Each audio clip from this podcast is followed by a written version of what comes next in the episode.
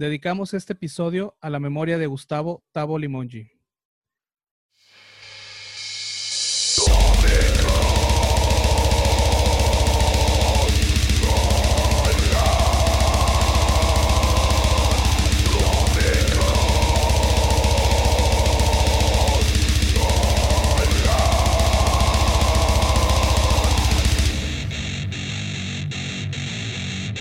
Buenas, buenas, buenas noches, buenas tardes, buen día. Bienvenidos al episodio número 10 del Tópico Vulgar. 10 episodios ya de esta, de esta, de este ejercicio que lo tomamos como medio a chunga por el demasiado tiempo que teníamos de ociosos en nuestras casas.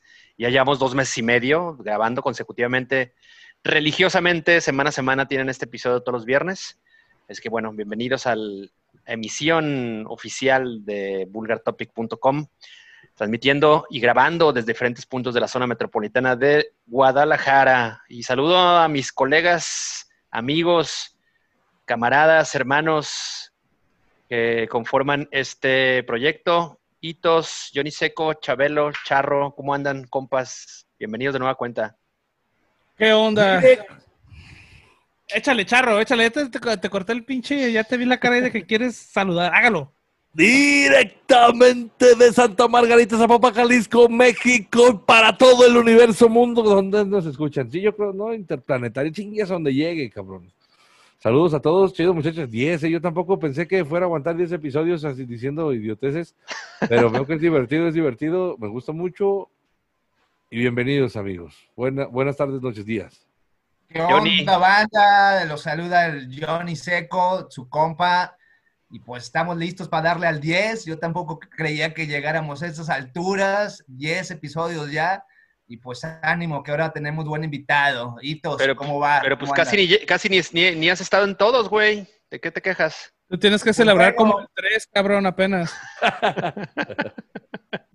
Mi tercer podcast, estoy emocionado. Ustedes llevan el décimo, pero, pero bien, yo los apoyo, chamacos. Hitos, ah, contraes una, estrenando playera. Ustedes no la ven, pero traen un playerón del buen A School Motherfuckers. Chitos, ¿cómo andas? ¿Qué onda? ¿Cómo andan? Este, pues bien, digo, hoy este, celebramos 10 eh, episodios del tópico vulgar. Yo la neta sí pensé que iba a durar 10. Es más, yo creo que va a durar más este pinche cotorreo. Eh, la neta le estamos echando huevos para hacer este desmadre. Entonces, esperemos que les guste a todos ustedes. Y lamentablemente hoy no voy a abrir una cerveza para dar inicio a este episodio porque ya llevo un pinche six y voy a la mitad de la sexta. Entonces, eh, nada más vamos a dar banderazo. Vámonos. Oiga. Vámonos, pues un episodio especial. Eh, tenemos cosas muy hermosas, como siempre. Pero primero, vamos con las novedades musicales de esta semana. Hay varias cosas de las que tenemos que platicar. Entre ellas, pues está un nuevo sencillo, o bueno, más bien un nuevo tema de Skeleton Witch, esta banda de metalera gabacha, que estarán editando su Perdón, no Skeleton Witch, Skeletal Remains, perdón, ya la, ya la, ya la cagaste. No, no, Skeletal Remains. Ay, chingado. Oh, hay muchos pinches Skeletals y Skeletons circulando por ahí, pero no, Skeletal Remains. De Skeletor, el Skeletor, el, de Aquí tenemos a uno, mira, a un Skeletor ahí. Está el Skeletor del micrófonos. Skeletal Remains, Hitos, ¿cómo lo escuchaste? Este, este single que estará en su nuevo disco? Eh, bueno, eh, Skeletal Remains, eh, una banda relativamente nueva del 2011. Eh, la canción se llama Congregation of Flesh. El nuevo álbum, el que están promocionando es En Tomb of Chaos, de Century Media, a, salir el 11 de septiembre. Y bueno, la canción es un death metal tradicional, muy de los noventas, eh, guitarras contundentes, guturales eh, profundos, en líneas como, en la línea de bandas como, no sé, Malevolent Creation, Cannibal Corpse, Monstrosity, cosas así como más este, old school. Y eh, bueno, además viene acompañado de un video eh, que muestra las fechorías de una secta o de alguna pinche religión, alguna pinche marihuanada ahí que, le metieron.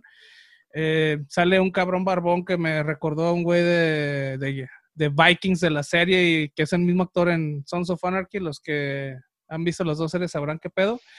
Y bueno, también me recordó un video de Six Feet Under eh, llamado Doomsday, que era un video que le daba muchas vueltas hace un chingo de años. Entonces creo que todavía tiene más conexión con la old school a la que nos referimos. Y muy bueno, la neta, a la gente que le gusta el death metal y les gusta la puerquiza y más la tradicional, eh, chequenlo, la neta. Skeletal Remains, Y- que por cierto estuvieron el año pasado aquí en, en Guadalajara. Mal pedo los que se lo perdieron porque éramos muy poquitos en ese toquín ahí en el andén y estuvo, antes estuvo de huevos. Nadie fue de ustedes y seguramente los que nos escuchan tampoco, culeros. No, no fui porque tenía otras cosas más importantes que hacer. Mm. Ah. Mm. Como, como, como guardar el poco dinero que tenía, cabrón, no mames, es importante, güey, hay que comer, culeros. Bueno, eso sí, eso sí es importante, eso sí es importante. Entra en la lista de las cosas importantes que hay que hacer. Lo que no coma. Charro, Johnny, ¿ustedes escucharon lo, este temazo del Skeletal Remains o no? Les vale madre. Vamos yo con lo lo que sigue. escuché, yo, yo sí lo escuché, es, eh, yo no tenía en el radar esta banda, eh, aquí un buen compa, se llama Octavio, me la, me la recomendó, entonces eh, me gustó la pinche banda, se les nota el oficio, se les nota la técnica, y pues la verdad sí la recomiendo. eh, ¿Cómo la viste, Charro? ¿A ti te gustó? ¿No te gustó? Sí, sí, carnal, sí, sí, sí. Pues cómo no, ese es un, un death metal clasicón, clasicón, ¿no? Como dice el, el güey, estos californianos, pues le entran al, al clásico y es... El video es ese, el pinche irritar como un sacrificio, ¿no? ¿Qué será? Medio raro. Yo no, leí como que mucha... Que, que, porque a unos güeyes como que los bendicen, les echan la ceniza ahí de, de- de la sangre, ¿no? Luego el barbón era como el verdugo, ¿qué chingados tenía que hacer ese barbón ahí? Estaba medio, medio extraño. Pero buena putacera, eh, buena putacera. Recomendable, muchachos. Yo tampoco los tenía en el radar, pero está muy buena, muy buena la putiza. Oigan, y hablando de, ba- de bandas clásicas, pues los estos cabrones de War, esta banda teatral, punk rock, hardcore, trash, crossover, con que, que montan unos pinches espectáculos pasadísimos de lanza, estarán relanzando, bueno, reeditando su álbum Scums of the Universe, que cumple una cantidad impresionante de años y está haciendo una pues una remezcla de, de es- de este álbum y se está lanzando de- con una edición muy especial. Seco, tú ya te ha tocado ver, bueno, a ti te ha tocado ver a esta banda en vivo y conoces muy bien el trabajo que han realizado. ¿Qué nos puedes contar de, de este lanzamiento? Y nada más. Estás que prende el muteado, micrófono, güey. Nada más que prende el micrófono y ahorita escuchamos la opinión del seco. Fue mi opinión. Esa fue mi opinión, muchachos. No, estaba muteado, perdón, como les decía. Eh, están, como bien lo mencionas, Mesa, eh, celebrando 30 aniversario de Scum Dogs of the Universe, esta banda que son originarios de otro planeta, eh, no, no son de aquí, Exacto.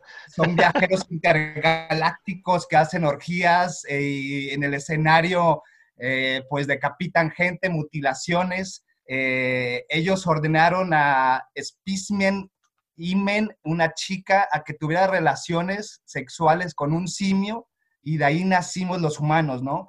Entonces estos güeyes traen una onda pues, muy fumada, traen atuendos maníacos, no son de este planeta. La música que traen, el thrash metal, es, eh, está pesado, te prenden a cualquiera, hasta el más pinche dormido, soso, se pone a bailar con estos cabrones. Y lo mejor es que en, en, en vivo es, es toda una aventura, es toda una odisea, güey. Te bañan con semen, te bañan con sangre, traen pitos enormes. eh, eh, incluso, güey, en Londres. Entonces este, es como un cotorreo que te avientas el fin de semana, ¿no, Seco? ¿O ¿Cómo está el pedo?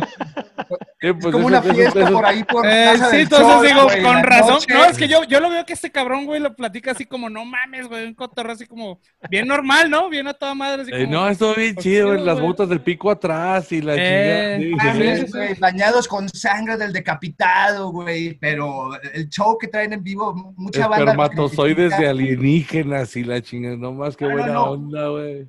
Si te imaginas pitos grandes, güey, estos lo multiplican por mil, güey, y te bañan, luego traen cañones con mota, güey, fumigan a toda la banda. Bueno, e- e- es, todo un show, güey, que, que- que si no lo han visto, hay un documental por ahí muy bueno. Y, y bueno, lamentablemente, pues el Oderus Orungus, el líder de esta tribu intergaláctica, pues falleció en el 2014. Y eh, recuerdo también muchos este, talk shows en el Gabacho que pues llegaban, ¿no? De forma irreverente a, acabar con todo el escenario y, sacan títulos también de, discos muy, muy mamones y, y, pues hay que verla a esta banda, ¿no? Hay que, hay que esperar, el disco sale en octubre y, no sé muchachos si la han visto ustedes eh, en vivo o la han escuchado. Yo fíjate que no lo, había, no lo tenía tampoco en el radar, pero lo que, lo que vi de este, de este video que, que, estamos comentando, ¿verdad? Pues es, el, el, espectáculo que tienen en vivo está bastante interesante, carnal, ¿no? La neta, los, los disfraces, los, esos, los, los picos atrás, ¿qué dices? Y, y todos esos... los que me clavo en la noche, papá. Sí, se ve bastante interesante y como que se pone bastante divertido y la neta la música, pues, pues el trechecito bonito, te lleva a la fiesta, te lleva a la fiesta. Ahí, ahí tienen algún pinche cambio de dimensión de repente, pero bastante huevudo, bastante huevudo y, sabroso, sabroso. Y se divierte, ¿eh? se divierte uno viendo. Fíjate que yo la, la repetí, la repetí varias veces, me la quedé varias veces y, y cada vez me divertía más, cabrón. Cada vez escuchaba algo diferente y cada vez veías otros pinches cotorreos. Recomendable, mucho. de diversiones, hecho conciertos, mi Héctor, y pues también te digo, los, la, polémica de los discos, ¿no? Vamos a América debe de ser destruida y América inculca el odio y esto es desde el, desde el 2011, eh, pues hay, que ponerle, hay que ponerle ojo al nuevo disco, esperemos que venga chingón. Eh, el, la nueva rola que sacaron hace 3, 4 días es la de Maggots, Gusanos, está chingona, trash metal brutal, putacera chingona. Hitos, ¿los alcanzaste a escuchar? ¿Qué opinas? ¿Los has escuchado? ¿Te ha caído sangre de ellos alguna vez? ¿Algún fluido? Eh, sí. Pues no, pero en otras ocasiones, ah, no, no. No, eh, bueno, G-War ya, eh, War es una agrupación ya vieja, es del 84 por ahí, del roster del Metal Blade de toda la vida. Eh, yo no es una banda que siga mucho, pero lo que sí puedo decir es que una de esas bandas de las que quiero ver en vivo, por lo mismo del, show que traen, es algo que realmente no hay dos bandas como, como War en vivo. Eso sí lo puedo ahorita asegurar sin haberla visto, porque por lo que por lo que sé, por lo que he visto, por toda la historia que tienen estos cabrones, sé que es una banda sin igual en, en el escenario eh, acaban de venir, creo que a un festival y no pude ir al festival, no los vi, pero sí son unas de esas bandas. Tengo mi lista de bandas de audífonos que son para escucharlos porque en vivo no valen 3 kilos de verga, son muy aburridos. Y yo creo que esta banda es al revés. Eh, no está mal, pero eh, mi gusto personal es otro y prefiero ver el show, cabrón. Quisiera ver el show de las botargas y el cagadero que se arman y todo eso. A huevo. Eh, el disco ya lo había escuchado, vuelvo a repetir, no soy muy fan, pero bueno, sí esperamos la, reedición, a ver qué, qué, nuevo le pueden meter a la, mezcla, ¿no? Ahí algún, algo interesante. Si vas, te recomiendo que los veas desde atrás, porque digo que traen unos cañones ahí llenos de hierba que te puedes palidear y te me pones mal, humitos.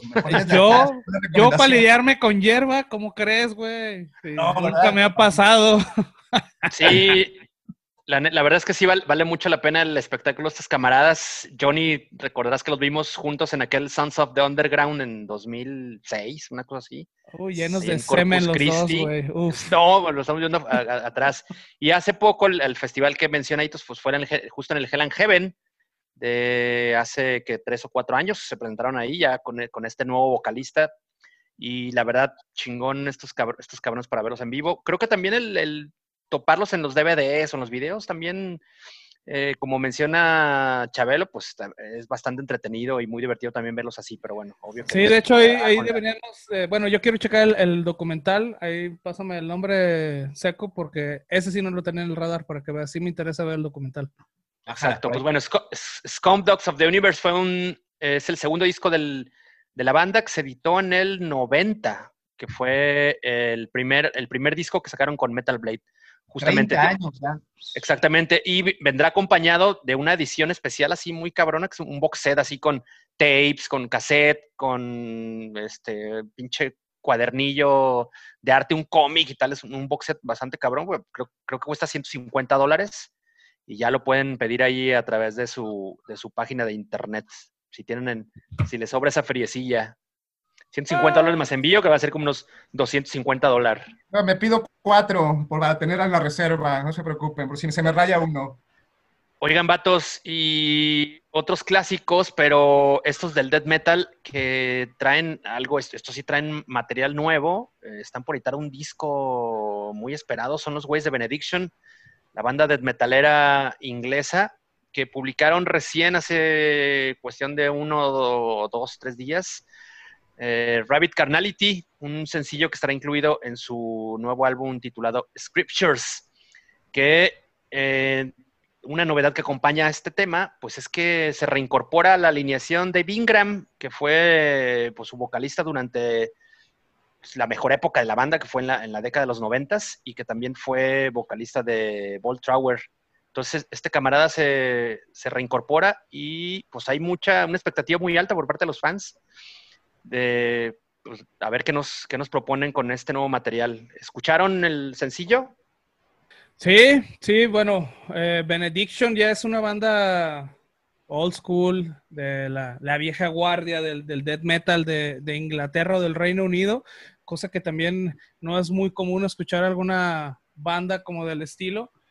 Eh, bueno, el disco sale el 16 de octubre por Nuclear Blast. Eh, Scripture, Scripture es el nombre del, del álbum. Scriptures. Y Rabbit Carnality, eh, la canción que acaban de, de estrenar con un video ahí medio. Medio. Ah, pues, pinchón, medio- ¿no? pues, medio Eh, pinchón, parece que están en el Foro Tocando, en un- Independencia. tocando ahí El- en, el, en, en la zona live. Ah, sí, rock. güey. Sí, no, la, de hecho la pared yo pensé que estaban en el pinche, en el foro alterno, digo, en el foro alterno, en el, en el foro Independencia. Y bueno, eh, la canción en sí, eh, bueno, es un pinche death metal rabioso, de cepa, obviamente. El, el regreso de Dave Ingram eh, a los vocales de la banda eh, le inyecta aires de nostalgia muy cabrón a, a- a la canción. La vibra no- noventera que conocemos de- del boom del death metal de- en aquellos entonces se, se escucha muy cabrón en- en- en la rola. Y bueno, este, yo espero también que ahora que hubo reencuentro con de, eh, Benediction con Dave Ingram, eh, se animen, Paul Trower, y nos sorprendan con nueva música, cabrón, porque la neta estaría muy chingón, güey, la neta. Y bueno, yo me gusta Paul Trower, estuvo ahí este cabrón, entonces esperemos que, que, nos, eh, que nos sorprendan con algo nuevo, ahora que ya, ya regresó Dave Ingram. ¿O ¿Qué opinas, Chabelo?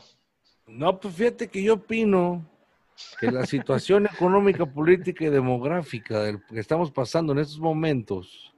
Ah, no, no, no, de Benediction. Ah, no.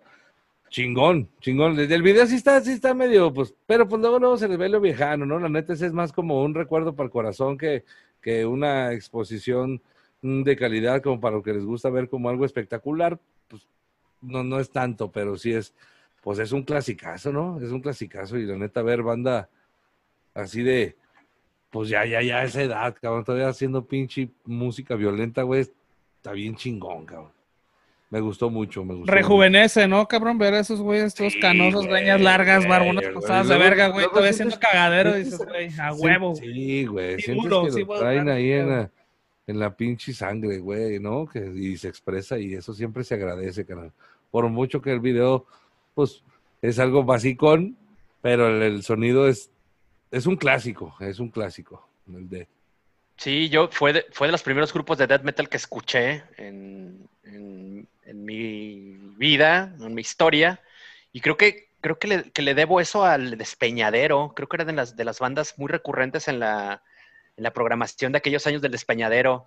Estaban, eh, pues, estaba Benediction, estaba Malevolent Creation, creo que también los tocaban entonces. Eh, que- así bandas eh, de, de- de ese, de ese pelaje y bueno, agradecer al, al Despeñadero y al buen Toño Muñoz, en paz descanse, pues que nos haya Paz presentado descanse. a Sí, estos no, pues estos cabrones son de, de 1987, cabrón, ¿no? Entonces, yo tenía cinco años, cabrón, imagínate. ¿Cuántos años tenían ustedes, muchachos? No, pues Tres. estamos chavales, chavales. Eh, tú estás Ah, más pero- viejo, cabrón, no quiero decir tu edad, perro. Ay, ves, ya, ya, ya andaba ya andaba en los 15. Sí, güey. Ya estaba sacando la licencia de conducir el perro, güey. Oye, y bueno, por cierto, aprovechando esto, algún día estaría bueno invitar ahí a, al staff del, del despeñadero, ya lo tenemos por ahí en la en el radar. Al Poncho, ¿no? Al, al Poncho, sí, sí, sí, porque bueno, obviamente eh, invitar a Poncho. Eh, no estaría mal, cabrón, que nos contara en, en este tiempo y que nos diera unas pinches lecciones, ¿no? Unas pinches cátedras de cómo se dura tanto al aire, güey, porque realmente es algo muy, o bueno, forma parte importante de la escena del metal en, en- en Guadalajara, incluso de México, cabrón, no sé cuántos años tenga el pinche, el, el- el programa, creo que más de Más 20, 30 güey. años.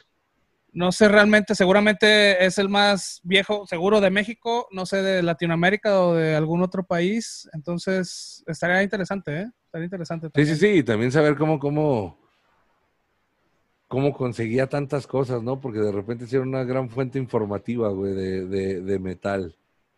Una frente informativa y formativa, además, ¿no? Porque creo que, Informativa. creo que muchos nos, nos, nos comenzamos a educar en, en la música extrema a través de lo que escuchamos con ellos. Sí, definitivamente deberíamos de tenerlo al radar. Vamos a ver, vamos a analizarlo, pero a, a ver qué onda en, en un futuro.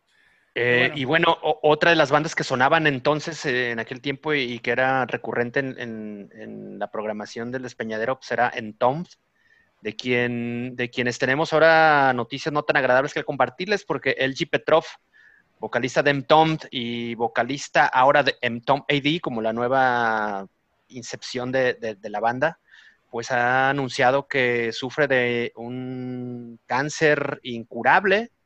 No sabemos de qué, en, en cuál órgano lo está afectando, pero pues está en, una, en un momento muy delicado de, de salud y bueno, pues ha convocado a, pues que podamos, bueno, su banda ha convocado a que, que quienes somos seguidores de, de- de la banda o quienes lo son, pero son eh, asiduos a, a- a la música pesada, pues poder colaborar con algo a través de, de un GoFundMe, que es pues este, esta plataforma de, financiación de, proyectos eh, benéficos. Y en este caso, pues bueno, apoyar al, al tratamiento de LG Petrov, quien pues se someterá a, por lo que hemos leído, pues se someterá a un tratamiento de quimioterapias y cuidados paliativos, porque parece que ya es irreversible su, enfermedad, ¿no?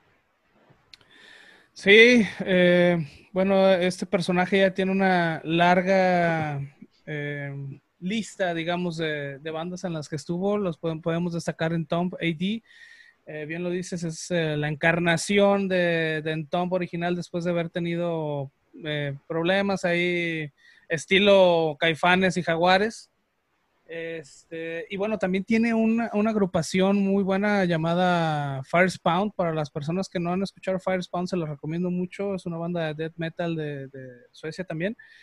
Y bueno, si tienen la oportunidad, eh, no estaría mal ayudar a un camarada que está caído, ayudarlo a, que tenga un mejor eh, estilo de vida, digámoslo de esa manera, porque es lo que, lo que es, ¿no? Eh, no tiene cura este cáncer que lo está atacando, pero lo que están tratando es de que tenga un mejor estilo de vida. Y por ahí lanzó un mensaje, ¿no? Este, pues lamentablemente el pinche cáncer, pues llega, también tuve un familiar de 30 años que falleció por cáncer, entonces pues no está exento uno de eso. Y pues mala onda, ¿no? Por, por Petrov, por ahí mandó un mensaje, ¿no? De, eh, lo leo literal, ¿no? Me ha afectado un cáncer que no se puede curar eh, y lo he estado luchando durante algún tiempo. No se puede eliminar, pero los médicos están tratando de controlarlo con quimioterapia. eh, la vida da vueltas extrañas, ¿no? Y pues ojalá y, y, pues que, el tiempo que le quede de vida lo lleve de una vida de calidad y, que haga, esperemos que, que saque algo dentro de sus posibilidades pues antes de que, el cáncer lo, invada, ¿no? Porque pues dicen que es eh, incurable, entonces pues ya no hay vuelta para atrás.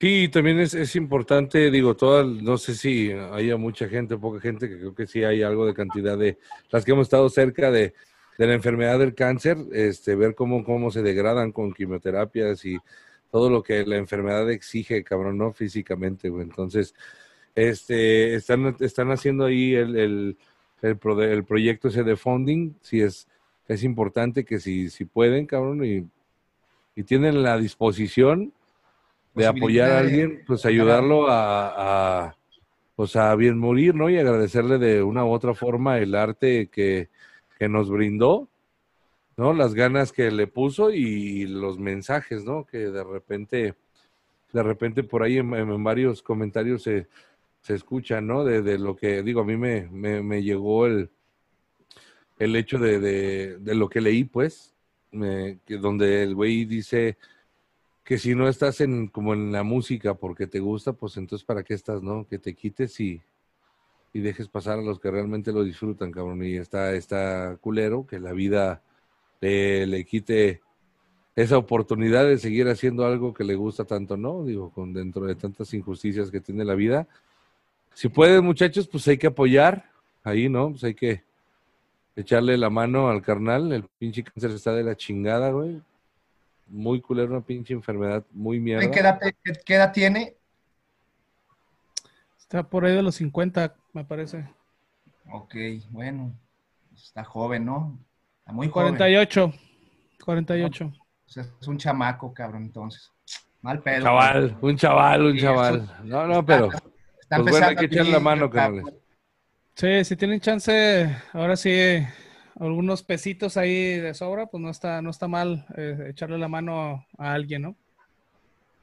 Así es, pues nuestras mejores vibras para el buen LG Petrov, que pues su tratamiento y, y su el tiempo que pase tratándose con esas quimioterapias pues sean lo, lo, más leve posible y bueno, una de esas lo hemos recuperado y haciendo, haciendo más música de la que le, le gusta, en la que le gusta trabajar. Un, pues un saludo al buen LG Petrov. No nos escucha, pero seguramente le, le llegaron esta vibra. programa en este momento. Petrov, saludos. Eh, está ahí escuchándonos. Huevo. Bueno, señoras y señores, para esta segunda mitad, señor, señoras y, y señores, tenemos aquí, es un pinche orgullo, machín, Cabrón. machín, y un gustazo, un gustazo, muchachos, quiero que lo sepan, un gustazo bien machín, tenerlos aquí en el tópico vulgar, los carnales de resorte, están en Huevo. la casa, cabrones, ¿cómo no? Chan, chan, chan, chan, chan, chan. Un placer estar con ustedes, muchas gracias por invitarnos. Sí, gracias, chidísimo. Y las cosas que salen así improvisadas como la mera hora luego resultan bien chidas. A huevo. ¿Sabes que, es que ahorita que te escuchaba haciendo A la mera hora fue mi querido Charal que la avisé a última hora, pero Tony y yo ya sabíamos. Sí, ya, desde hace una semana que ya estábamos al tiro. Ah, entonces, Perdóneme, compadre. Pues bienvenidos, Juan, eh, Charal, y bueno, a Juan y Charal ustedes los van a conocer de, definitivamente, pues una de las dos de las figuras más representativas de la banda.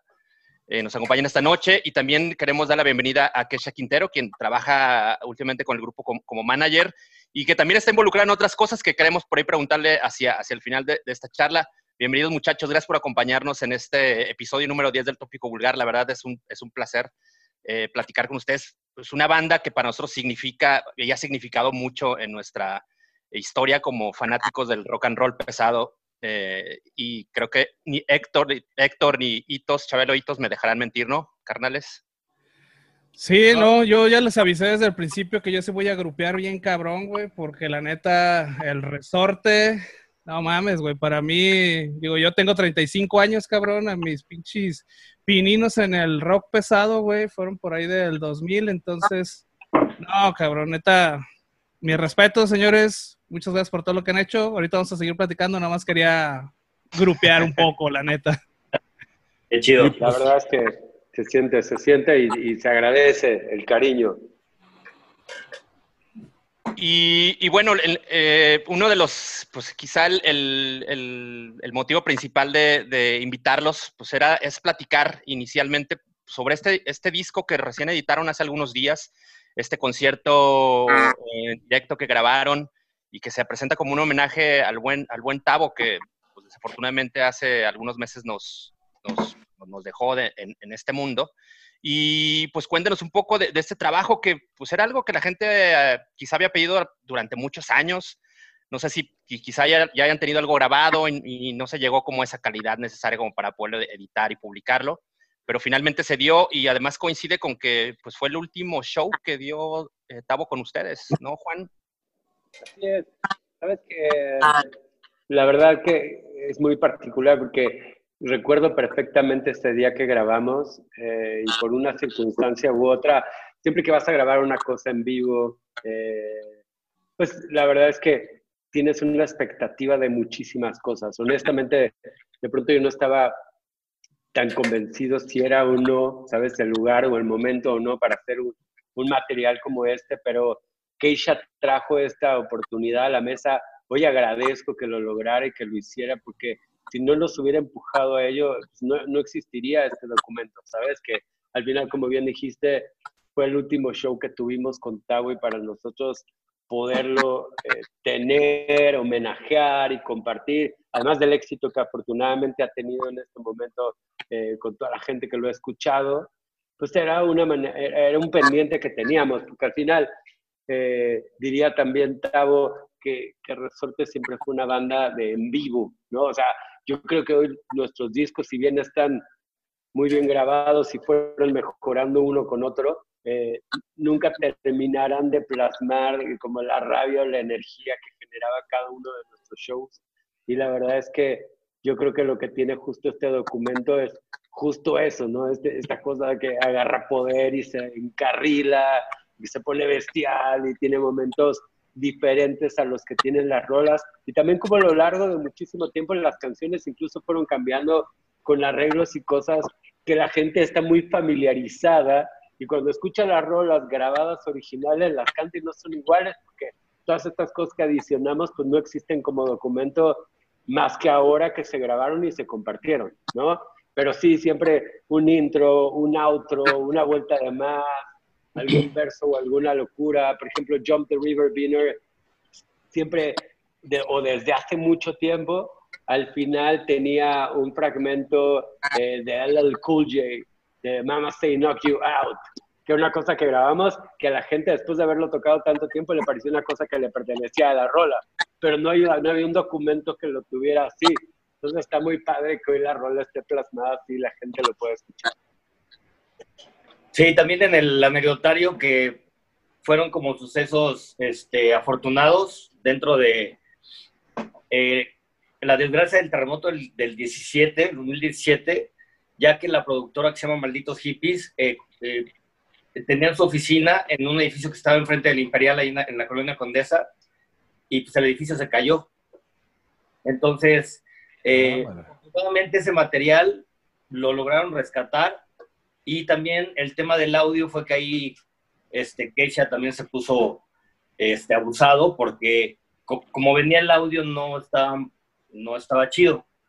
Y este, Keisha ya afortunadamente se pudo este, eh, traer eh, los tracks, porque ese día llevamos un ingeniero, y esos tracks se pudieron recuperar y afortunadamente eh, un amigo que se llama Simei, que es con uno de los ingenieros con los que hemos trabajado, igual un perro de carretera como nosotros, y se logró este, pues este documento que la verdad es muy valioso y es muy emocionante y, y muy chingón verlo. Y tiene un chingo de, tiene un chingo de magia, ¿eh, muchachos? O sea, ya lo que platican está, está chingón, cabrón. Qué bueno que lo lograron, Mikesha. Qué bueno que se puso abusado.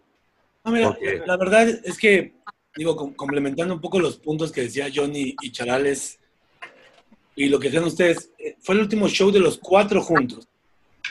Tuvimos otros shows con Johnny, tuvimos otros shows con Tavo, pero los cuatro juntos fue el último show, ¿no? Al final se convirtió en el en, el en vivo que es ahora. Y de lo del audio, sí, eh, Johnny y yo platicamos en cuanto pasó esto de, de Tavo, de sacarlo como un homenaje, ¿no? O sea, en ningún momento lo pensamos de otra manera.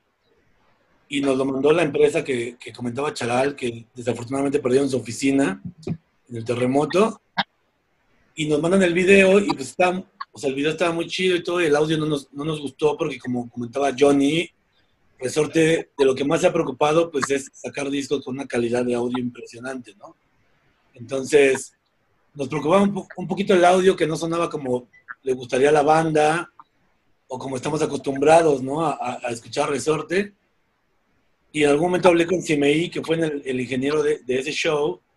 Oye, tenemos un respaldo y bla, bla, digo, como anécdota, ¿no?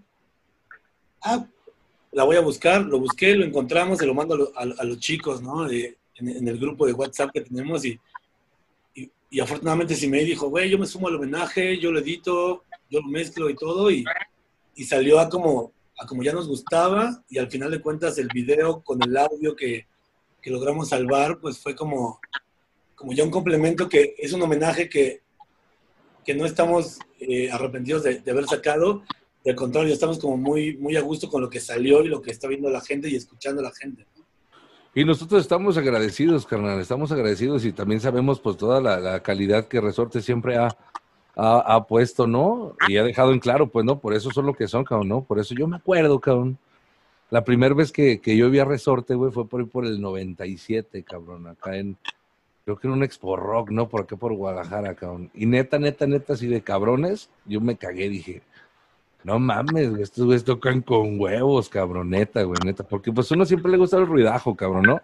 Entonces ver una banda mexa, güey, sonando así de huevudo, cabrón, no mames, yo me cagué, güey, me cagué y dije, no mames, tocan bien perro, cabrón. Y desde ahí hasta la fecha, pues estamos, estamos ahí, ¿no? Y digo, y ahorita pues, estamos ya cotorreando, cabrón, no mames, qué chido, güey. ¿No fue un show que terminó lloviendo? Mm. Sí, Fue sí, el- sí, se armó un puterío. Güey, yo estaba tomado. No, ya no me acuerdo qué pasó. Fue en la, en la Expo Tatú, según yo. Que tocó Era un la- expo algo, la la barra- que tocó la barranca antes de nosotros, ¿te acuerdas? Simón. Por ahí. Entonces fue una Expo Tatú, sí, a huevo. Pero Sí, que- también tocó control machete, creo. Fue un show. O era un molochete, no me épico acuerdo. ese, ¿eh?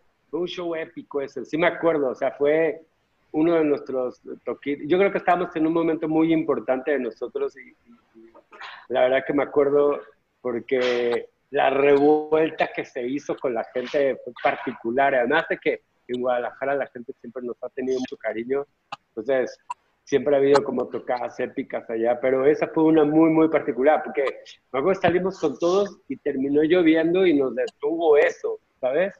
Pero, Sí, sí. pero la- era, era una cosa tremenda ver a toda la gente brincando y toda la gente que había. La verdad que, que cómo extraño esos momentos y esos, o sea, estas escenas de, locura. Oye, oye, carnal, a ver, ¿cuál es, cuál es el, el show así que tú dices, el, el primero que te acuerdas que dices, no mames, ese estuvo bien perro, ¿no?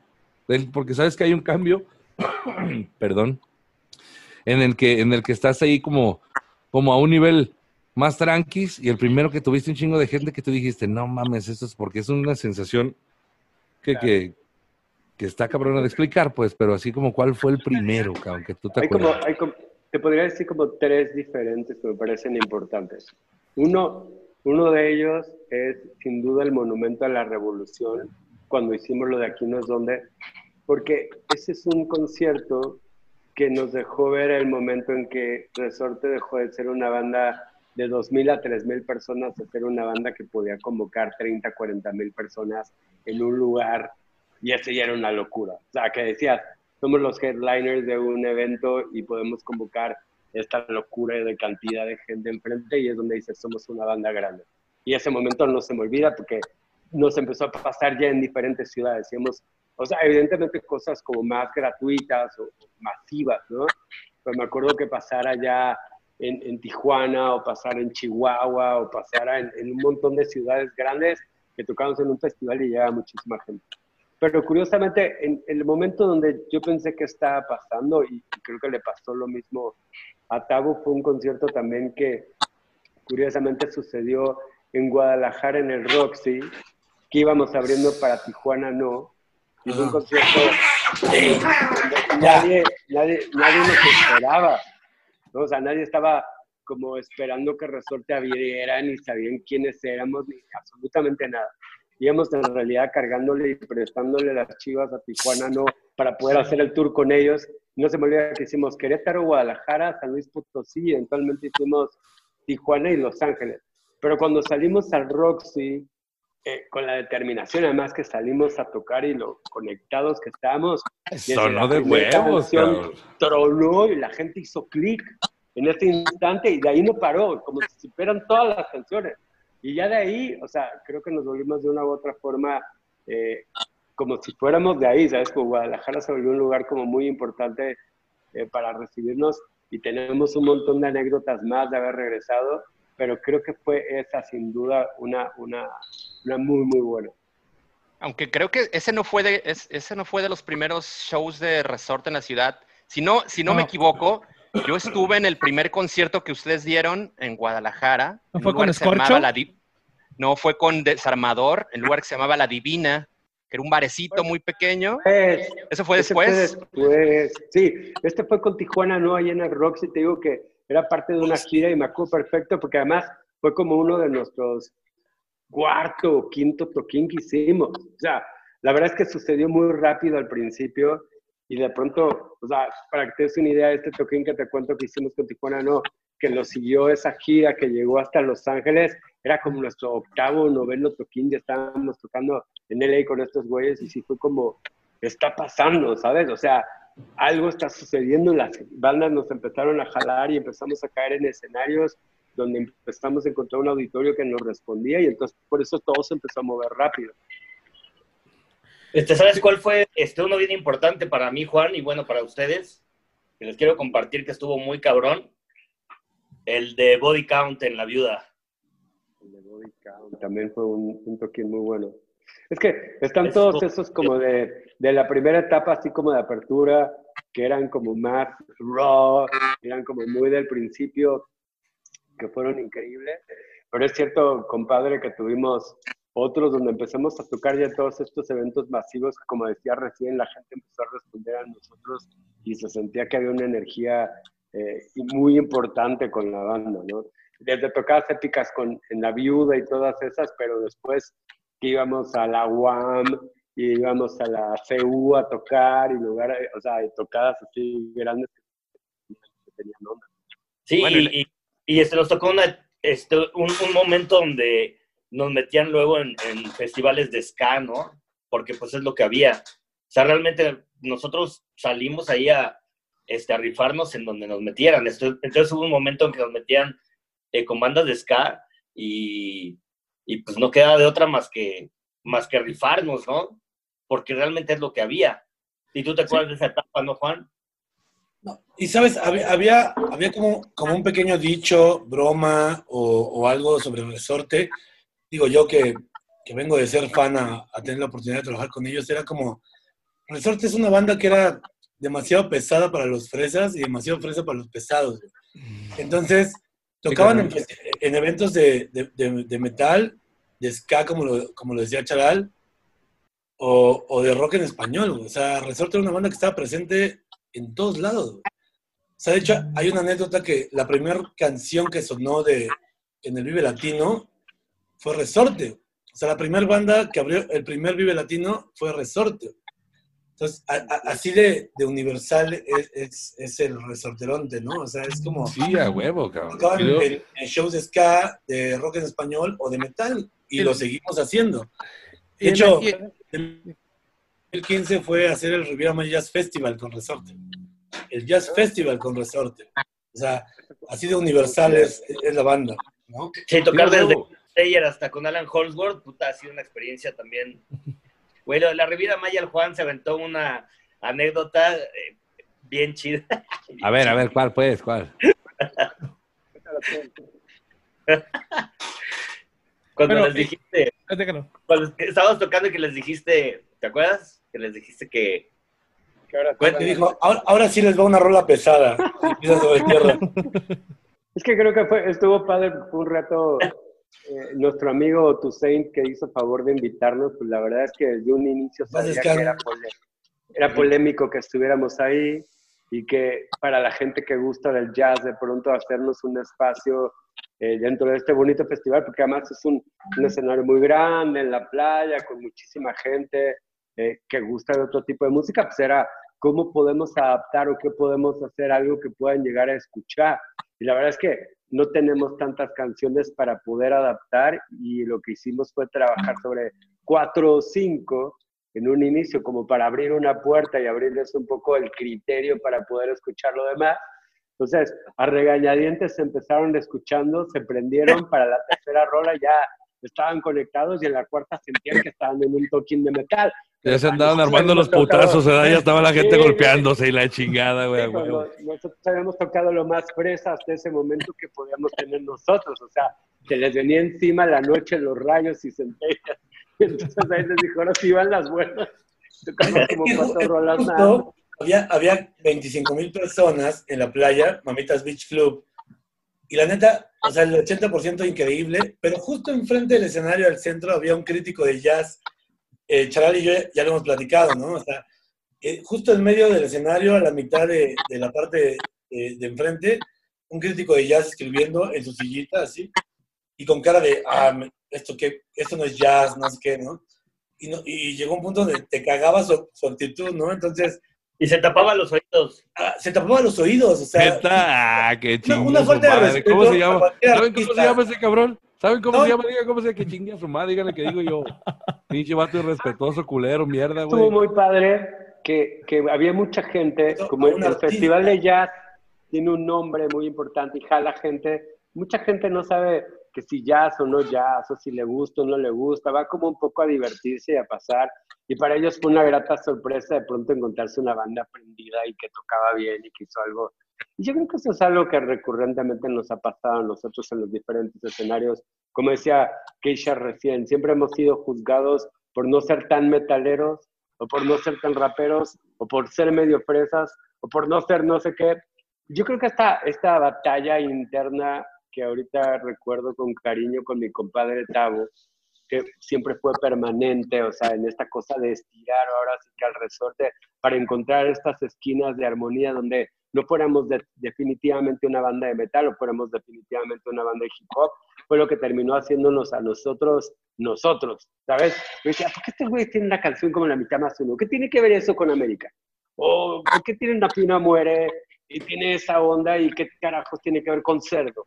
Bueno, esta diversidad o ese ejercicio de poder darte permiso como banda de hablar así y de tener estas tonalidades y estos eh, momentos, pues nos permitía de pronto poder trabajar en diferentes escenarios, que además era una cosa necesaria en este momento. Entonces, que pudiéramos ir a cerrar a, un antro como el Bulldog o, o la Diabla o de las cosas que había, que eran como lo más fresco en ese momento, y éramos la esquina metalera de toda esa raza, o que pudiéramos cerrar un show de metal en Tlanepantla o Naucalpan, aunque nos la rayaran. O de, de Metallica, carnal. De Metallica Sí, nomás. o estar ahí. Entonces, yo creo que eso también definitivamente te da esta personalidad donde dices, pues así soy, esto es lo que me gusta, yo hago lo que se me da la gana y puedo tocar en el Festival de Jazz de la Riviera de Maya o puedo tocar en un escenario de metal y tocar.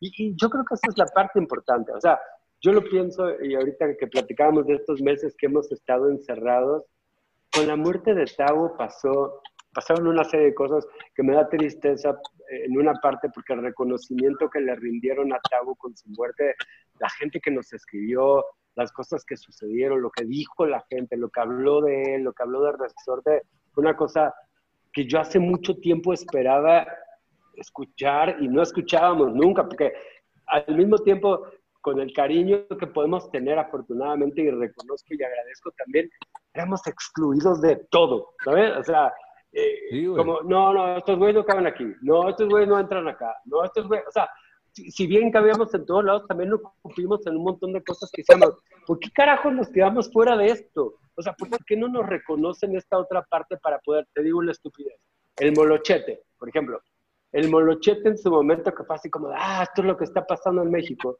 tenía como esquinas a control, que fue muy grande, y a Molotov, que también lo era, pero yo creo que en ese momento puntual, antes de los discos, por ejemplo, nosotros veníamos picando ya una situación desde MTV y en la escena que era relevante y éramos los que estábamos haciendo una escena, ¿sabes?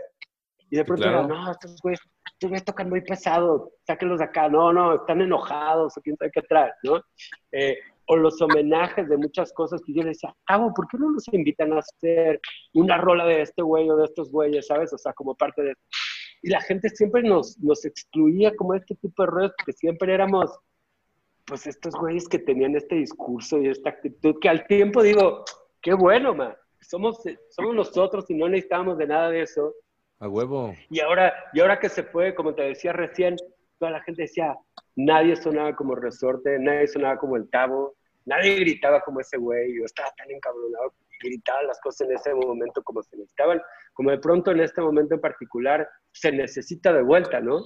Pero yo creo que me quedo orgulloso con lo que hicimos en su momento y el lugar que nos ganamos y el reconocimiento que tenemos de las bandas, porque al final eso era lo que queríamos, ¿no, compadre? O sea, queríamos ser eh, eh, ese, eh, ese personaje en conjunto y, tener ese lugar y esa situación. Sí, y yo creo que este, siempre fuimos muy peculiares, porque en el fondo, o sea, Juan es mi compadre, él bautizó a mi hijo, Saulo. y, pero más allá de ese cariño, siempre fuimos como muy competitivos, como siempre mostrar una parte fuerte, ¿sabes? O sea, que nos queríamos mostrar fuertes entre nosotros, porque no podíamos mostrar una debilidad, porque era como eh, que se podía caer el barco, ¿me explico? Entonces nos teníamos que poner los cuatro, pues como ahí con nuestro caparazón, y que al final del día, este, luego, eh, pudo haber traído los problemas normales que pasan en una familia, pero, pero creo que esa parte eh, que tuvimos de mostrarnos fuertes, digo, este tuvo sus, sus pros y sus contras, pero al final del día, si no nos hubiéramos mostrado así y también cada uno peleaba desde su trinchera en cuanto al sonido, en cuanto a, esta es mi zona, tú no te metes conmigo, ¿no? Porque yo sé aquí qué pedo y tú allá.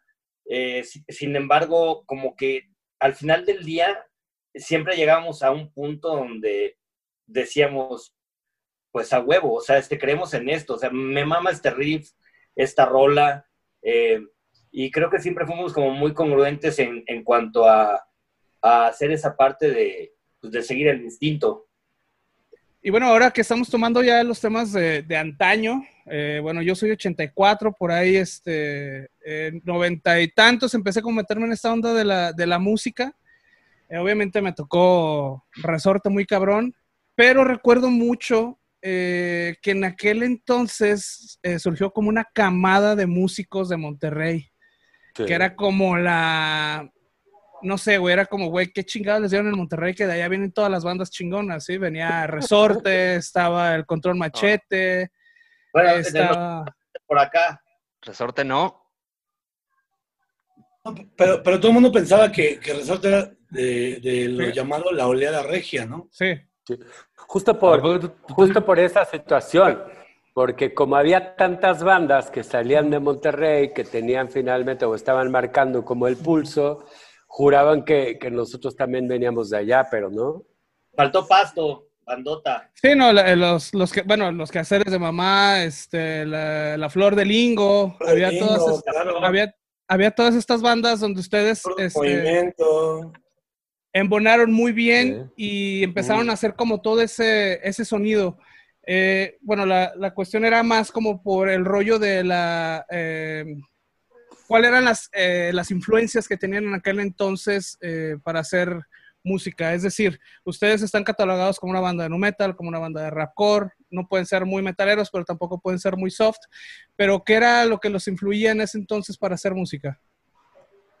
¿Sabes qué? Yo creo que los noventas fue una ventana que, te- que una década que una década que será reconocida en algún momento pronto, porque siempre están hablando de los ochentas y yo creo que hay mucha banda que está en, en- en otro momento, pero yo creo que en los noventas se abrió una ventana muy padre entre todo lo que empezó a suceder con, con el rap, el hip hop, con la parte metalera creativa, porque, o sea, de pronto cuando dices que los inspiraba, pues había bandas, por ejemplo, como Pantera, que era totalmente diferente a lo que se venía haciendo de metal. O sea, Uh, Pantera la, tenía una serie de riffs y de cosas que tenían otro tipo de cadencia, riffs como walk, o, o- o cosas como muy lentas, eh, distintas, que fácilmente podías meterle un beat y hacer rap arriba de ellos y que era distinto, eran cosas que nos permitían brincar de una cosa u otra.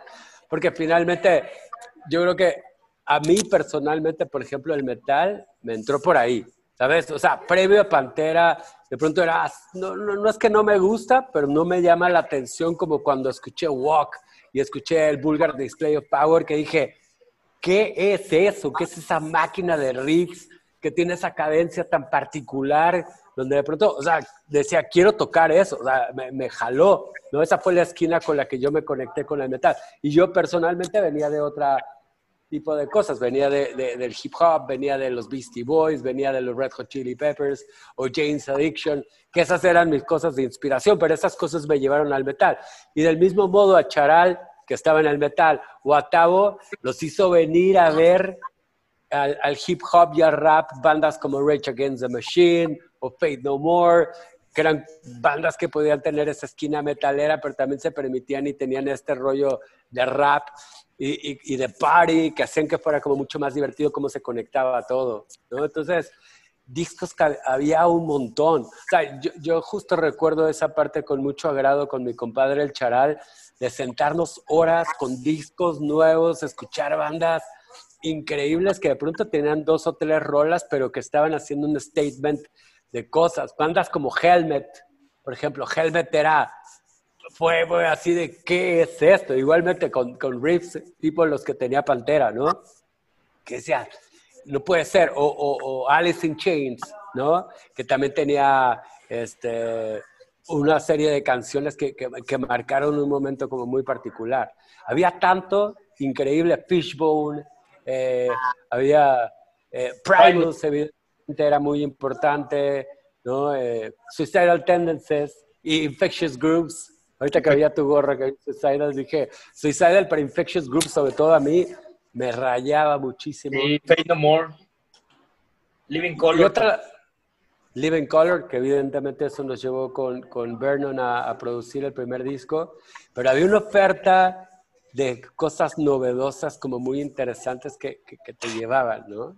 Pero, Precisamente, eh, precisamente que- eso fue, fue algo que, que- que marcó, por, eh, por lo menos en, en mi vida, yo creo la de la mayoría de nosotros que estamos aquí, pues ya ve- ve- vegetalones, vegetalones, mijo. Pero sí fue bien interesante porque em- empezó a haber un chingo de música, cabrón. Pero a mí lo que Sí. más me atrapó, carnal, fue que hubiera una banda mexa haciendo metal, porque pues yo en ese tiempo sí lo, yo dije, este es metal, cabrón. Me gustaba, sí. cabrón, ¿no? Y ves, Sí, sí. se fue, fue ya tomando su forma y fue haciendo su, su, ya su estilo y todo el pedo. Pero, pero al principio verlos en vivo, sonar de huevos. Luego, posteriormente, los ves otra vez. banda mexa. Luego los ves, los ves en MTV, bajos, cabrón. Llegaron a MTV, cabrón, ¿no? En, en MTV. Claro. En esos tiempos MTV era un pinche pedo que los güeyes que llegaban ahí eran porque estaban cabrones, güey. Y aparte lo de, lo de La neta, güey. La Oh. neta, güey. Ver una banda mex en MTV sonando así, porque bueno, ¿Sabes? pues ya te la sabes que había como la oleada regia, había varias bandas, pues, pero en el género, pero en el mi género pesado, Charro, atascado que nos gusta, carnal, ustedes eran el representativo, cabrón. porque no teníamos disco, de hecho, cuando salió el, el- el primer video de América, Simón. como que empezamos al revés, primero con un video, que ahorita Juan sumará cosas ahí, porque en mi memoria ya no es tan buena, pero este- video, yo, yo acababa de entrar a la banda, tenía como dos semanas que entré a la banda y lo grabamos en un lugar que se llama La Diabla. Y eh, un amigo de, de Tabito, que en paz descanse, Paco Guerrero, fue el que le dijo, ¿sabes qué? Yo les quiero regalar un video. Y él fue el que se aventó el video de, de América y en La Diabla, que aparte eh, fue también grabado el sonido ahí directo con otro gran ingeniero que se llama Salvador Tercero. Y mm, para mucha gente el audio de ese video le gusta más que el del disco, pero eh, luego Paquito Guerrero tuvo oportunidad de este, hablar con alguien de MTV y fue como, como una bolita de nieve porque empezaron a pedir ese video y, y había muchas cosas, decían que si éramos de España o de Argentina o de Monterrey, no sé qué. Entonces como que había esta onda de que no sabían pues, de dónde Sí, era el justo, material. justo como éramos tan nuevos, como éramos tan nuevos para el momento que pasó eso, nadie, o sea, ni en México ni en otros lugares nos asimilaban o entendían tan rápido de dónde éramos, porque la escena de México decía, yo estos güeyes no los conozco, si no han tocado en ningún lado, ya los vi en la tele, pero seguro son de Argentina o quién sabe dónde chingados son, porque yo no los vi en ningún cartel. Y había muy poca gente para ese tiempo que nos había visto. Entonces, yo creo que también nos favoreció porque de pronto se construyó como un halo extraño de decir, estos güeyes, como bien dijiste, MTV, era un reto enorme.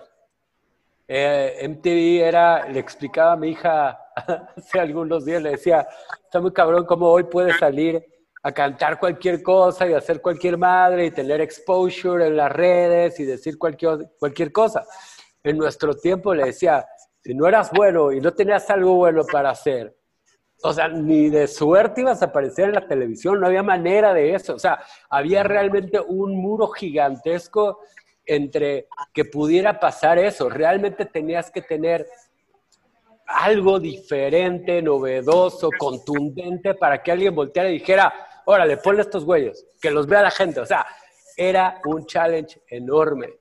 Yo creo que uno no se da cuenta, alguien me decía algo horrible y, no quiero irme necesariamente contra el reggaetón o con la música que hay hoy, pero el rock eh, al final es un producto muy fino que requiere, requiere mucha chamba para producir, crear, grabar, construir, que justo los noventas tenía una oferta de eso. O sea, son discos que si tú sumabas o averiguaras lo que costaba hacer, estás hablando de millones de dólares, ¿no?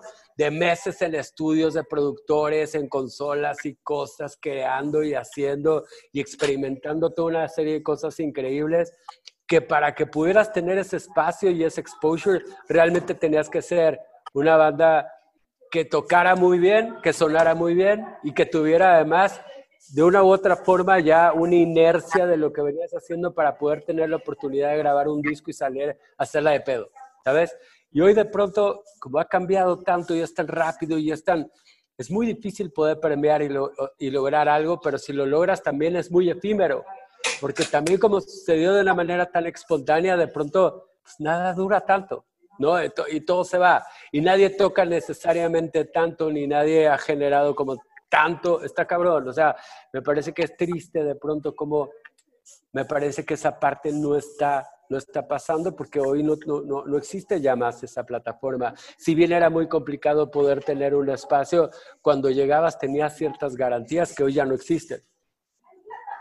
Sí, ya no hay leyenda. Aparte que el negocio cambió mucho, antes por lo menos en las disqueras había gente con pasión y con huevos y con el fuego de decir estos güeyes, ¿no? Y de arriesgarse.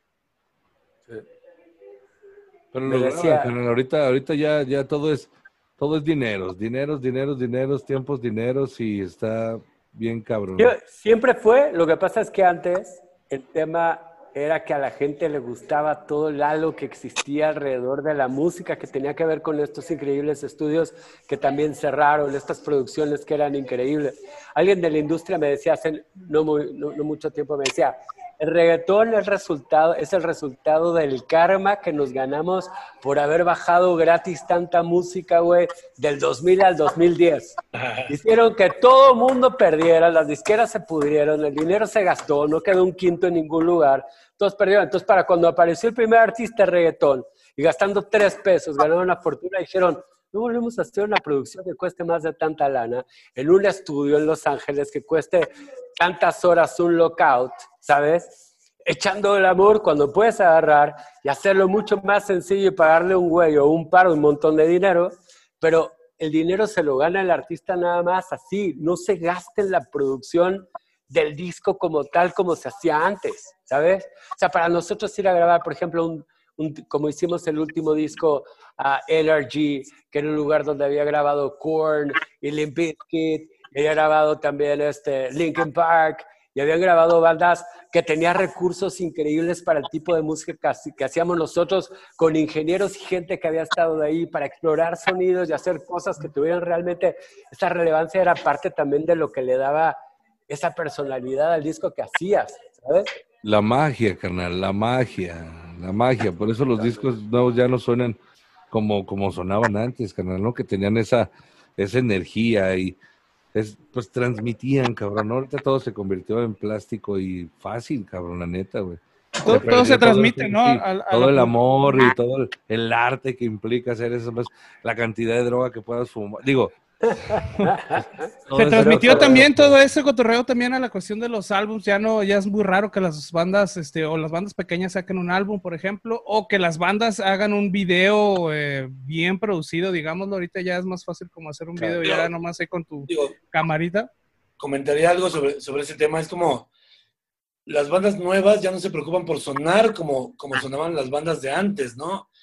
Es un pedo de, no, güey, lo que, lo que gastabas en un estudio y en, en un productor o algo así, no, lo puedo grabar en, en mi computadora, en mi casa, o sea, sí puede hacer muchas cosas, pero no se compara la calidad, el sonido, muchas, o sea, muchos temas con eso, o sea, el video, tu disco.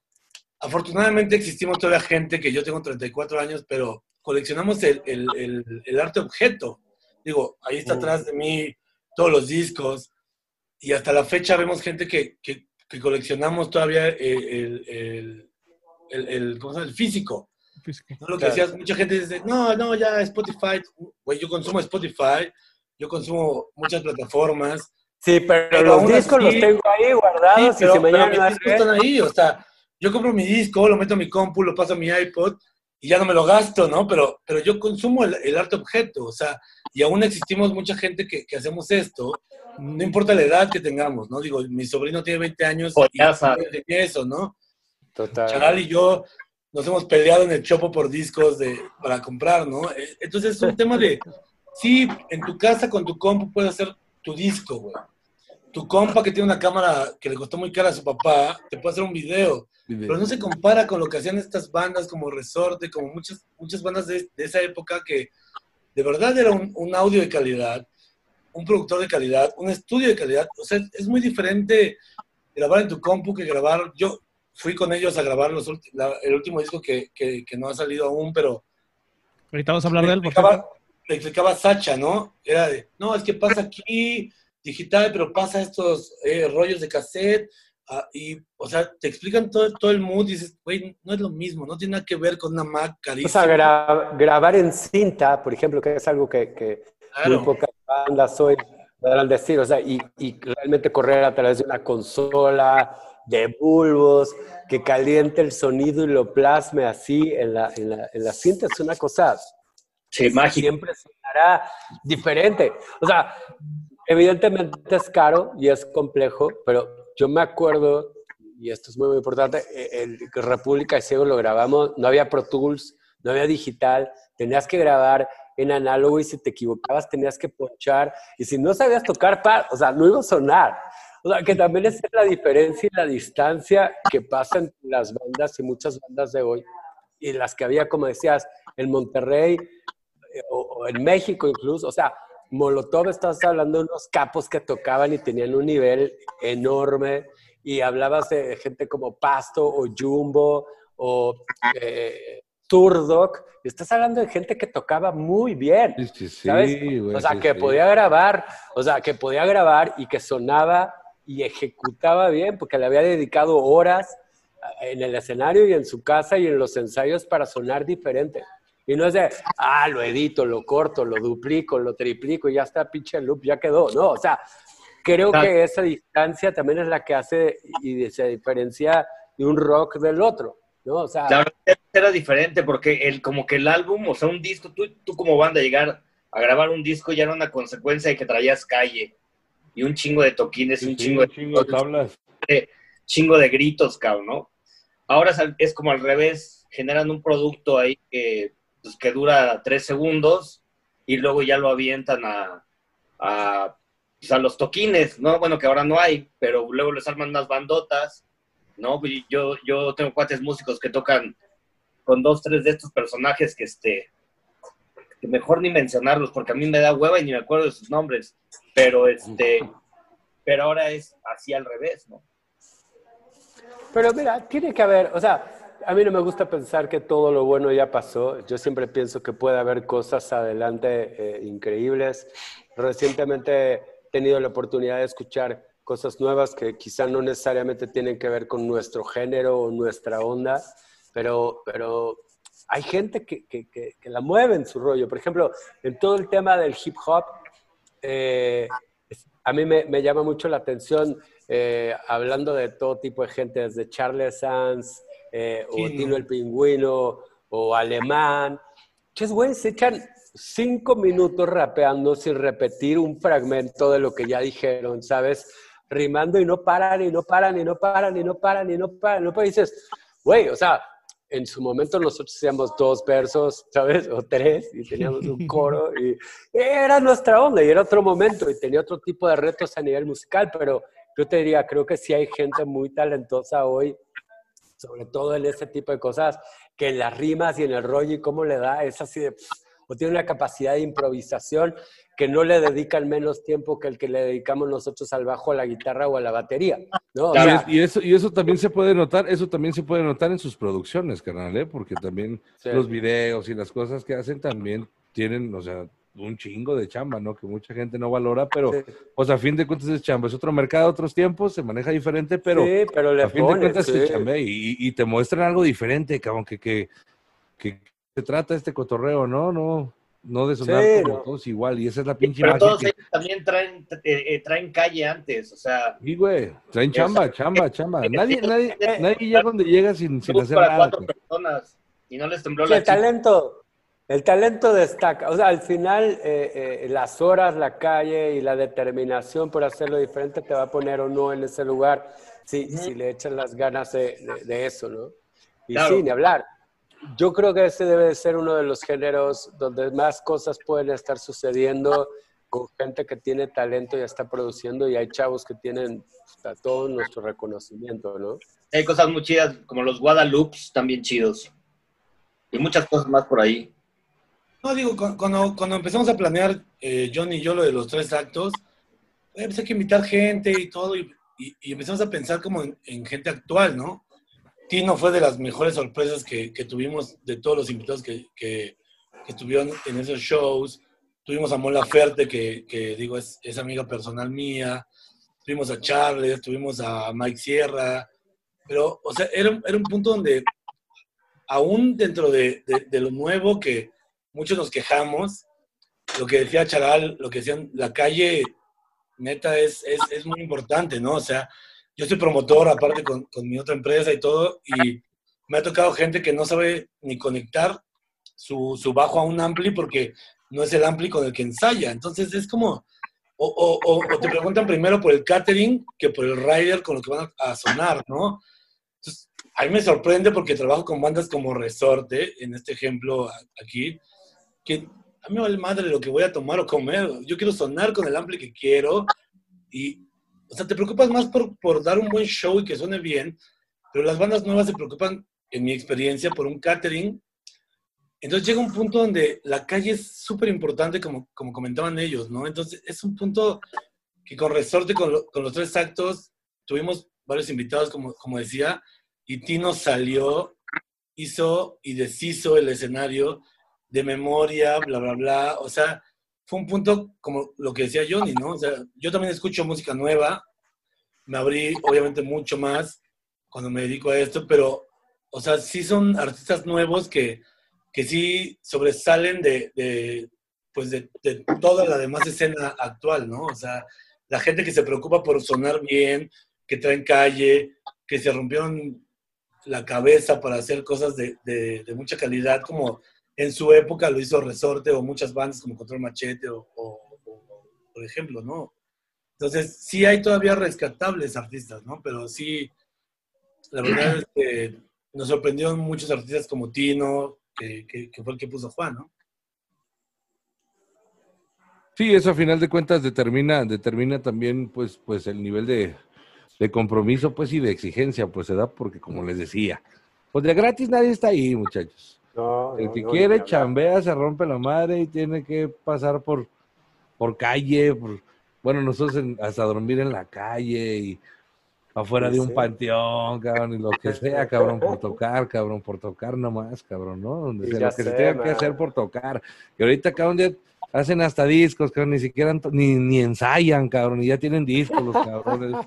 Imagínate nomás cómo están estos muchachos. Pero bueno, pues ya, son los nuevos tiempos, ¿no? Yo creo que también mi jefe de haber pensado lo mismo de mí, de este pinche inmenso, cabrón. Pero bueno, Yo me, yo me cuestiono siempre mucho eso, ¿no? Y como hace rato te contaba de mis hijas y, decía, odiaría pensar que no tengo la capacidad de, o al menos la, disposición de regalarle unos minutos a algo que desconozco antes de juzgarlo. ah, me choca, es que esto es nuevo, no, es que esto está chafa, es que esto está horrible. Y pronto me enseña cosas horribles y me dice, ¿qué piensas? Y le digo, pues la verdad es que está bien hecho, ¿no? O sea, la, la composición está bien armada, suena bien, la producción, a mí no me gusta, ¿no?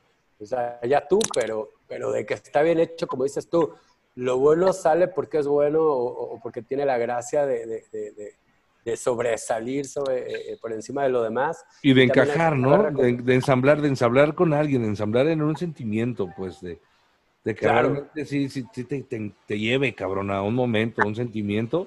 Eso yo creo que puede enganchar. Ya, ya cada quien siente cosas diferentes, pero eso Claro. es lo que engancha, cabrón. Yo, yo lo que creo, y calculo que lo que estoy en búsqueda de, me gustaría hacer mucho más, es de encontrar cosas que más allá eh, de mi gusto musical, eh, piense que están o tienen un discurso disruptivo donde están tratando de plantear algo novedoso en este momento.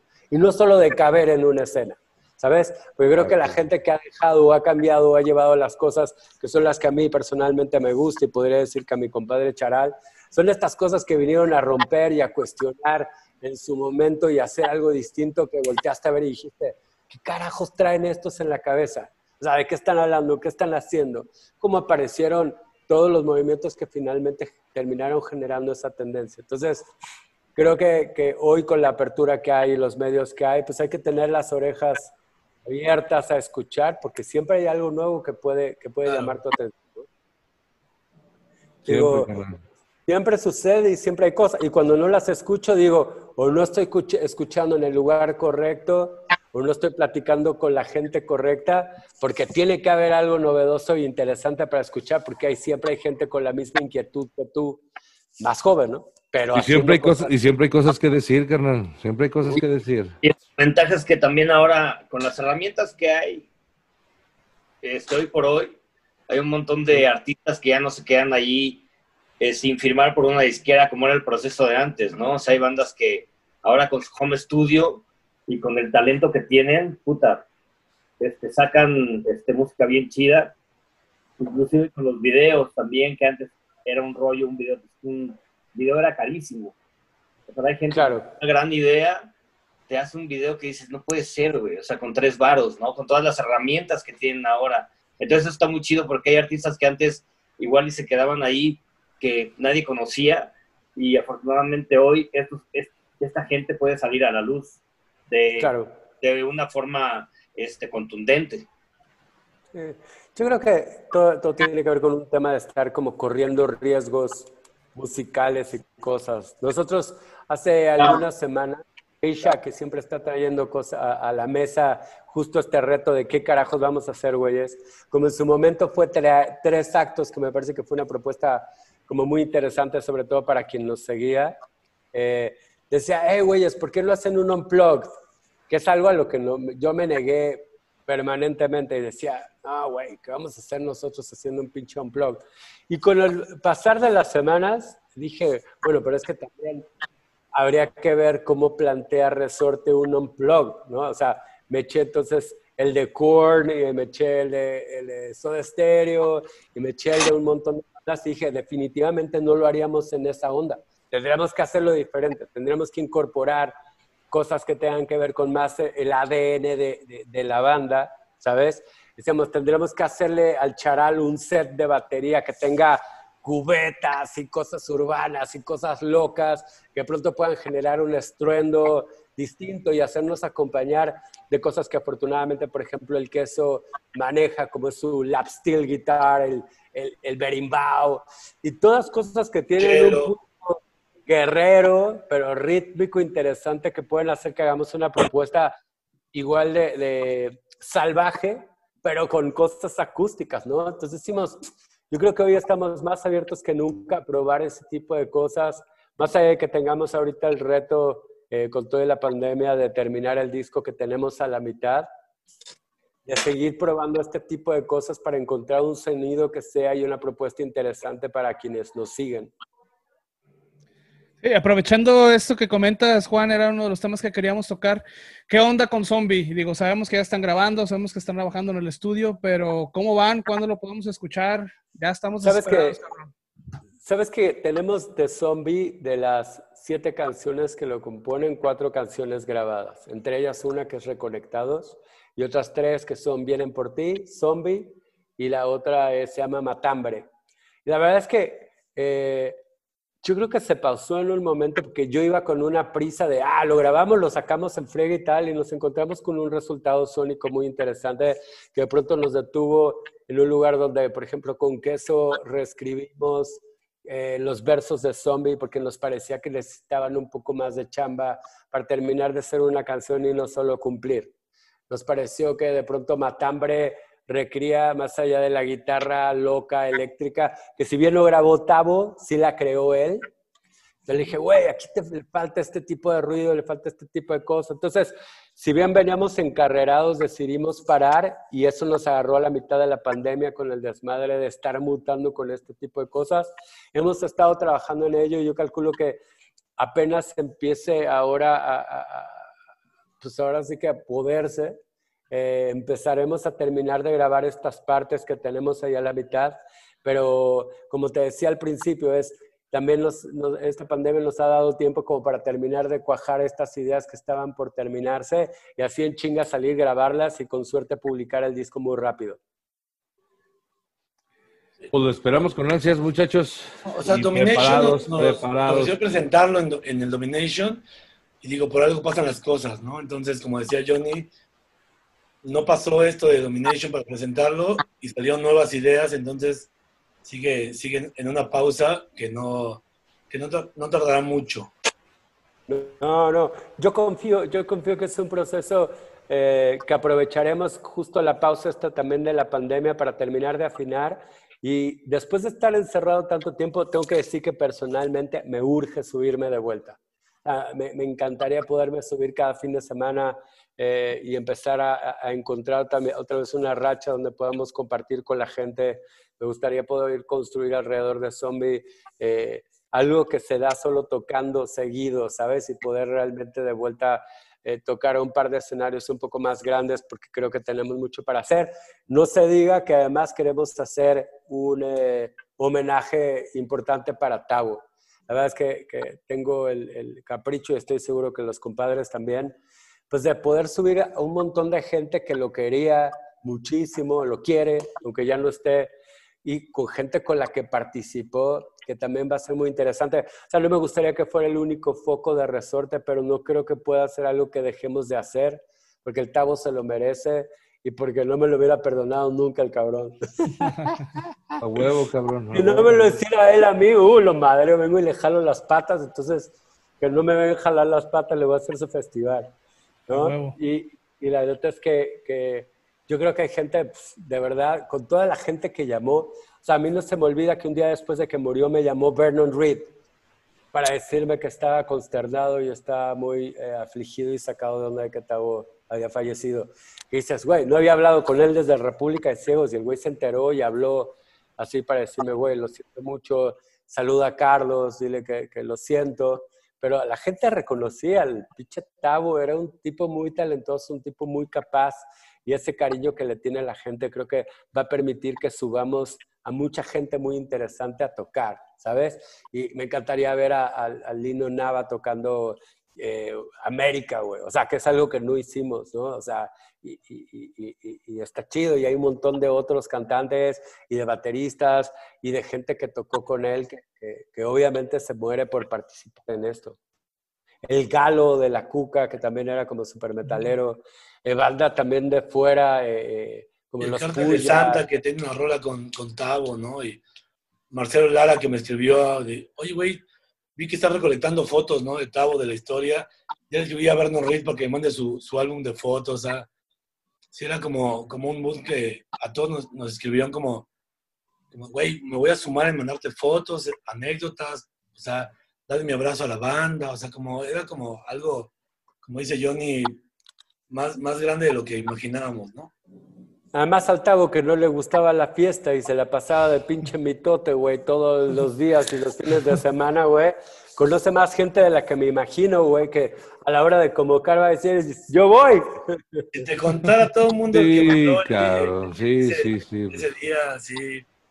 Decía, güey, y neta, cientos, carnal. Un más carnalote. un gente, carnal. más gente de la que el propio Tavo sabía que conocía, güey. Sí, ¿no?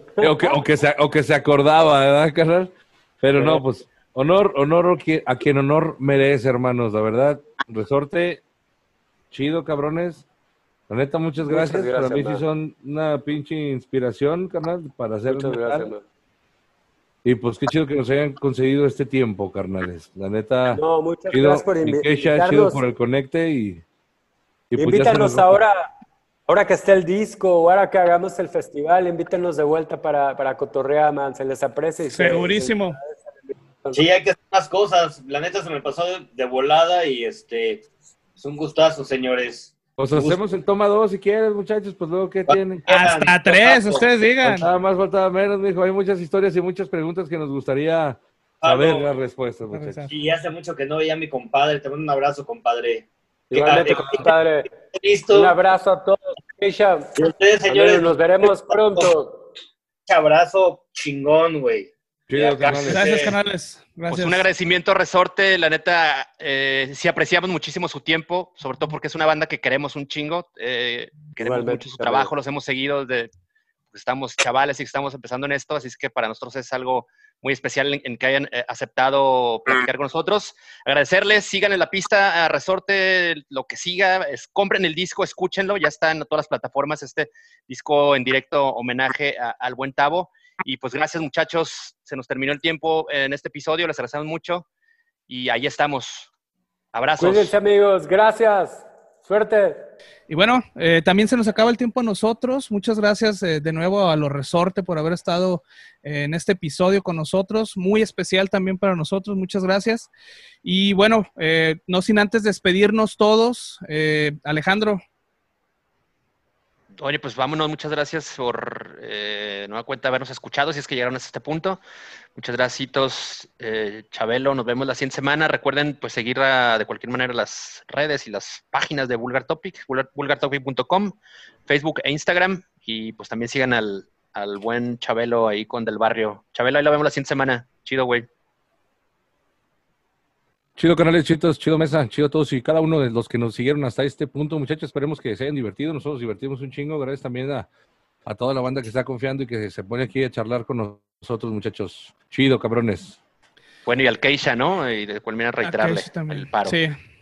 Y bueno, Órale. también eh, una mención especial que eh, hoy, el Charro, es su cumpleaños. Entonces, no queríamos despedirnos sin antes eh, desearle un feliz cumpleaños a nuestro compa. Muchas felicidades, Charro. Ponte bien pedo, tómate unas caguas, tequilas, mezcal, todo lo que te pongan enfrente. Se trabó, se trabó todo. No te escuchó nada, güey. Bueno, les digo que estamos tomando un whisky, andamos tranquilo y pues no les prometo nada, muchachos. Perderemos lo suficientemente la conciencia para ser felices. Perfecto. Ánimo, feliz Perfecto. cumpleaños. Y bueno, ahí el seco que no está, no está con nosotros ahorita, pero también donde quiera que estés, cabrón, eh, pinche vato que no avisa, este, hasta allá te saludamos.